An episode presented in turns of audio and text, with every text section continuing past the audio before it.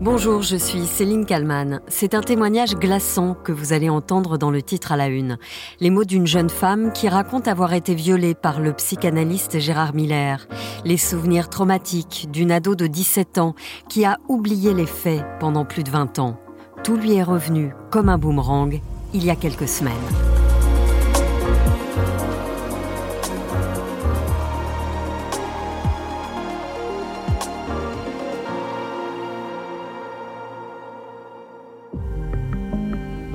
Janvier 2024, le magazine Elle publie une enquête accablante sur Gérard Miller, avec le témoignage de trois femmes qui l'accusent de faits très graves viol, agression sexuelle, lors de séances d'hypnose. Mais combien sont ces femmes en réalité? Combien sont ces femmes qui ont enfoui dans leur inconscience des faits qu'elles n'auraient jamais voulu subir? Depuis la publication de cette enquête, les témoignages se comptent par dizaines. 67 femmes au moins selon le magazine. Des témoignages aussi pour envoyer spécial. BFM TV a recueilli les mots de Aude, aujourd'hui âgée de 39 ans. Elle est la première à s'exprimer à la télévision. Elle se confie à Alexandra Gonzalez.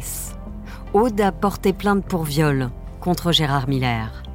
Les souvenirs traumatiques lui sont soudainement revenus en lisant les mots des autres victimes présumées. C'est un témoignage édifiant contre Gérard Miller et pour la première fois donc à la télé, une femme accuse le psychanalyste de viol. Elle parle d'un acte imposé alors qu'elle avait 17 ans. La femme qui témoigne a donc saisi la justice.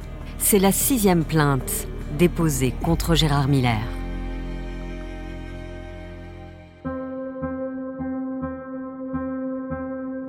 « 2001. Aude va bientôt fêter ses 17 ans. C'est une jeune femme curieuse qui, pour le journal de son lycée, ose écrire à Gérard Miller pour l'interviewer. Le psychanalyste est une figure médiatique, invité partout, sur les plateaux télé, à la radio. C'est justement à l'adresse d'Europe 1 que l'adolescente et sa meilleure amie envoient leurs lettres pour rencontrer Gérard Miller. Elles signent leur courrier avec leur prénom et leur âge. Le jour de son anniversaire, de ses 17 ans, le 9 novembre 2001, le téléphone d'Aude se met à sonner. Elle décroche et au bout du fil, elle entend la voix de Gérard Miller. Voilà, c'est Gérard Miller, vous m'avez écrit, vous voulez qu'on se voit.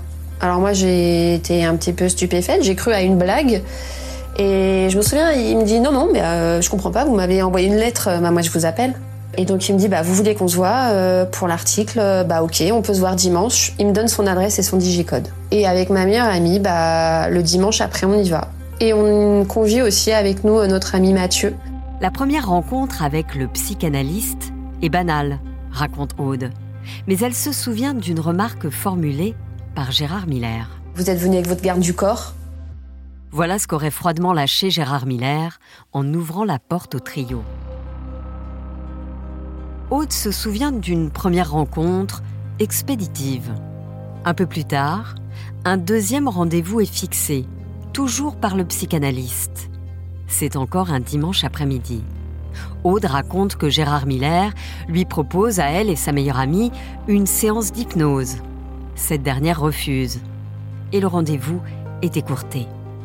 Et puis, il y a cette troisième rencontre, toujours à l'initiative de Gérard Miller, selon Aude elle se retrouve attablée aux côtés de Laurent Ruquier, qui dit ne pas se souvenir de ce déjeuner. Il y a aussi deux autres personnes, et donc Gérard Miller, qui lui propose de passer chez elle juste après. Elle n'a aucun souvenir du trajet entre le déjeuner et le moment où elle arrive chez le psychanalyste. Je me souviens plus du trajet entre, euh, entre le brunch et l'hôtel particulier, mais, je, mais on y retournait chez lui. Il monte cette fameuse euh, pièce japonaise et, euh, et il m'embrasse. En fait, jusqu'à présent, il n'y avait rien qui pouvait laisser présager euh, quoi que ce soit. Il avait été courtois, il avait été poli. Aude se souvient alors d'être allongée sur un lit. Des sanglots dans la voix, elle raconte la suite à Alexandra Gonzalez. C'est le souvenir qu'il en, qui qui pèse son pantalon, qui sort, euh, qui sort son sexe. Il me demande si j'ai déjà couché avec un garçon, je lui dis que non. Et là, il me dit Je ne serai pas ton premier. Il me met son sexe dans la main pour me demander de, de masturber.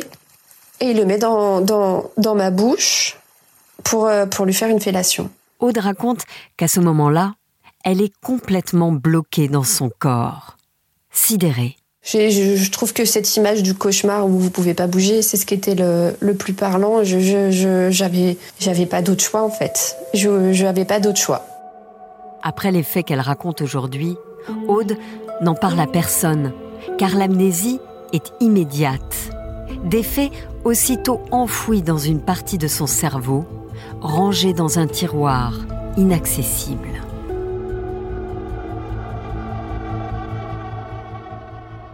22 ans plus tard, elle tombe sur la une du magazine Elle.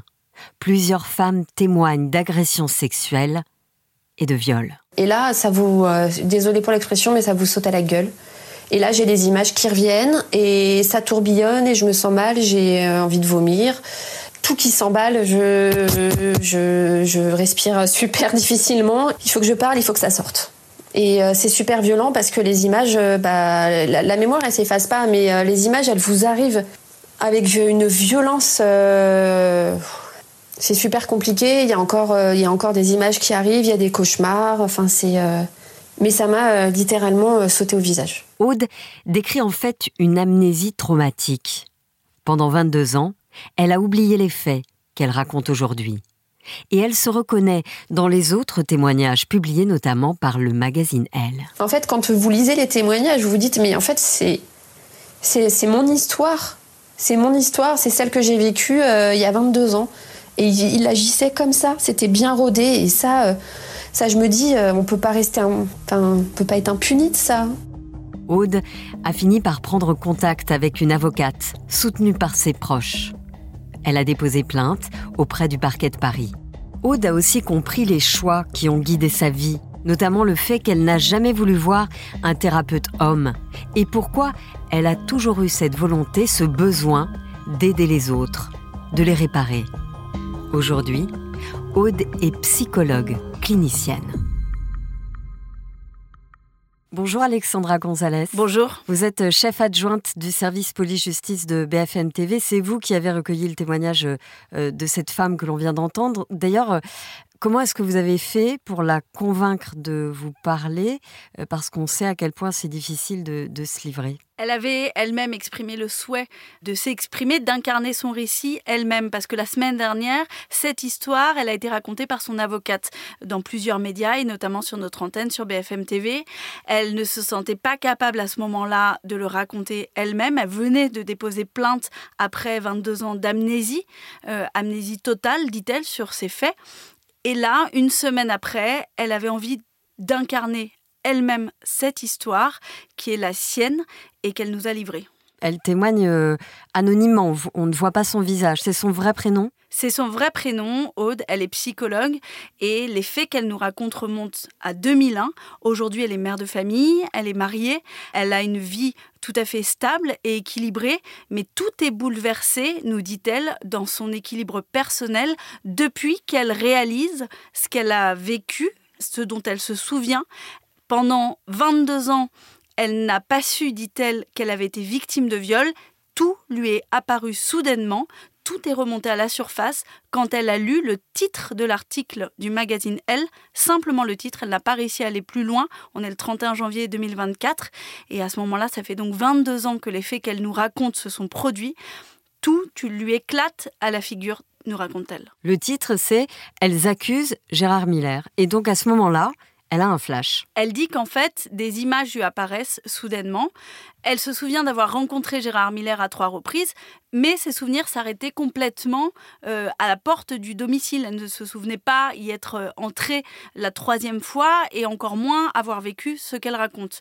Et là, d'un seul coup, dit-elle, quand elle lit le, le nom de Gérard Miller euh, sur le magazine Elle, accusé par d'autres femmes, elle a ces images. Elle se dit moi aussi. Elle se dit moi aussi, et des images très concrètes, nous dit-elle, c'est-à-dire elle le voit d'un seul coup face à elle, son sexe, qui lui met dans sa main, qui lui met dans sa bouche, dit-elle, des mots très durs.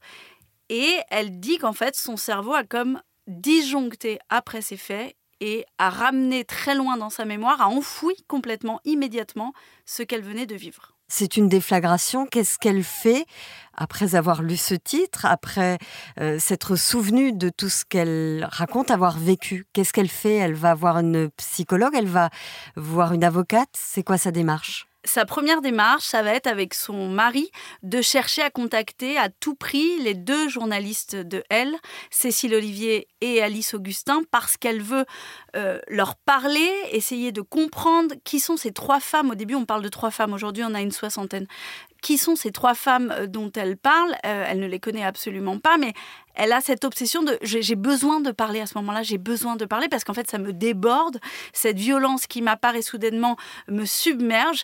L'impression qu'elle me donnait, c'est d'avoir été frappée par la houle. Et donc, elle réussit à contacter Cécile Olivier euh, par les réseaux sociaux.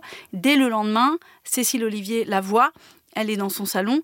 Elle va lui faire ce récit qu'elle nous a confié ensuite à la télévision. Et ce récit va apparaître euh, entre les lignes dans le deuxième papier euh, de Elle, euh, sans qu'il ne soit développé, parce que à ce moment-là, les enquêtrices du magazine Elle ont face à elles plus de 40 femmes qui témoignent. Donc chaque histoire, elles tentent de, les raconter, mais elles ne peuvent pas toutes les développer. Et donc Aude, quand je la rencontre hier, c'est la première fois qu'elle s'exprime à la télévision et qu'elle incarne. C'est la première victime qu'on entend. C'est qu'elle incarne aussi longuement son récit, son histoire. On a l'impression, euh, avec ces, on appelle ça libération de la parole. Est-ce qu'on pourrait peut-être dire aussi, euh, je ne sais pas, euh, libération du souvenir? Ça, revient en pleine tronche à ces femmes victimes qui ont enfoui parce qu'à l'époque, on parle d'époque, on ne parlait pas Alors, il y a le fait qu'à l'époque, on ne parlait pas, le fait que pour certaines, on parle de mineurs. C'est quelque chose, c'est un mécanisme qui a été beaucoup décrit euh, par des médecins euh, qui s'appelle l'amnésie traumatique, c'est-à-dire que le moment vécu est tellement insupportable, la douleur est si forte que la mémoire ne va pas effacer le moment. En revanche, ça va être enfoui dans le cerveau jusqu'à ce qu'un jour ça, ressorte comme euh, une déflagration, comme vous disiez. Et donc, euh, ça, c'est un mécanisme qu'on retrouve souvent, nous, euh, dans les, les victimes avec qui on peut parler d'inceste, par exemple. Des victimes qui ont été enfants abusés. Et là encore, pour un enfant, c'est tellement dur, cette souffrance, c'est tellement intolérable que les faits ne ressurgissent dans leur mémoire qu'à l'âge adulte. Et il y a des phrases qui restent. Euh, Aude euh, en, cite une, je ne serai pas ton premier. Elle se pose beaucoup de questions sur cette phrase. Alors, est-ce que euh, il lui Ce dit que lui dit Gérard Miller. Oui, elle, dit que Gérard Miller lui dit je ne serai pas. Enfin, il lui demande d'abord si elle a déjà eu des relations sexuelles. À ce moment-là, il est déjà nu face à elle, dit-elle. elle dit que non, elle a 17 ans, elle n'a absolument jamais eu de relations sexuelles. Et il lui répond alors je ne serai pas ton premier puis il lui impose une fellation. Comme si ce n'était pas euh, finalement un, un acte sexuel comme si ce n'était pas un acte sexuel. Elle se demande aussi est-ce que à ce moment-là, il a voulu induire dans ma mémoire qu'il n'allait rien se passer d'autre euh, que cette fellation et peut-être s'est-il passé autre chose et je l'ai encore enfoui et ça n'est pas encore ressorti? Elle s'interroge beaucoup et elle travaille avec une thérapeute euh, sur cette phrase euh, je ne serai pas ton premier. Qu'a-t-il voulu dire à ce moment-là? Si tant est qu'il l'ait dit, encore une fois, on rappelle que c'est son récit. Lui nie toutes ces voilà, accusations. J'allais vous demander si vous l'aviez eu au téléphone euh, avant de diffuser ce témoignage Hier soir, avant la, diffusion, effectivement, euh, ce matin, hier soir, euh, j'ai contacté Gérard Miller, que j'avais déjà eu au téléphone les semaines précédentes, en tout cas par écrit simplement. Hier soir, je lui ai envoyé à nouveau un message sur WhatsApp. Il l'a lu, mais il ne m'a pas répondu. J'ai écrit également à son avocate, qui, elle, m'a répondu. Elle m'a dit que ses déclarations et les déclarations de son client, Gérard Miller, étaient réservées à la justice et que, au nom de la présomption d'innocence, il ne s'exprimerait pas ni elle ni lui dans les médias, il s'exprimerait auprès des juges. Justement, quelle est la suite judiciaire avec euh, tous ces témoignages de femmes qui s'accumulent euh, on, imagine la, douleur pour ces femmes de devoir parler. Euh, on rappelle qu'il est présumé innocent. Y a-t-il une suite judiciaire? À ce stade, on en est au tout début des investigations. Il y a une enquête préliminaire, c'est-à-dire une toute première enquête qui s'est ouverte la semaine dernière sur la base euh, de six signalements. Il pourrait y en avoir plus dans les prochaines semaines parce qu'on parle d'une soixantaine de femmes euh, qui ont témoigné, notamment auprès de nos consoeurs de L, mais auprès de la justice, il n'y en a à ce stade que six qui ont fait euh, cette démarche. Et la justice commence donc ses investigations. La suite, ce sont des auditions à venir de Gérard Miller, des femmes qui ont déposé plainte et peut-être la décision du parquet d'ouvrir une instruction judiciaire, c'est-à-dire le niveau supérieur de l'enquête, avec euh, cette fois-ci euh, des juges d'instruction qui enquêtent à charge et à décharge. On parle euh, d'un travail qui peut durer un an, deux ans, trois ans, qui peut être très très long. À l'issue de cette enquête, la justice décidera s'il y a matière à juger Gérard Miller pour ses faits ou non, et si elle le juge, s'il doit être condamné ou non. Est-ce que vous avez eu Aude euh, au téléphone depuis euh, la diffusion de son témoignage sur BFM TV oui, j'ai Aude euh, qui m'a dit qu'elle avait lu notamment l'article sur le site internet de BFM TV qui était assez développé, assez fourni. Elle m'a dit ces mots Merci de l'avoir écrit avec autant de respect et de dignité. Son récit existe donc par écrit sur bfmtv.com, mais on l'a aussi euh, filmé avec Étienne Grelet euh, et tout ça est à retrouver sur le site. Merci beaucoup euh, Alexandra Gonzalez d'avoir répondu à mes questions pour le titre à la une. Merci à vous. Et merci à Yves Pulici pour le montage de cet épisode. Merci à vous de l'avoir écouté. N'hésitez pas à le partager, à le commenter sur les plateformes de podcast. Vous pouvez aussi vous abonner au titre à la une pour ne rater aucun numéro. Le titre à la une, c'est tous les jours du lundi au vendredi euh, sur toutes les plateformes de podcast, bien sûr, mais aussi sur BFM Radio à 19h30.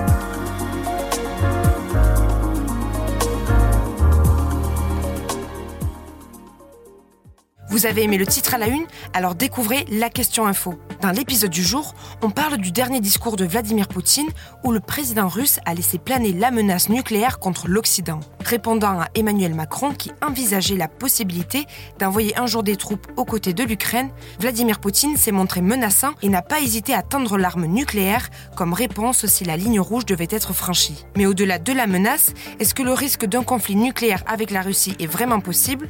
On pose la question à Patrick Soss, éditorialiste en politique internationale à BFM TV. La question info, c'est à retrouver en podcast sur bfmtv.com et l'ensemble des plateformes d'écoute.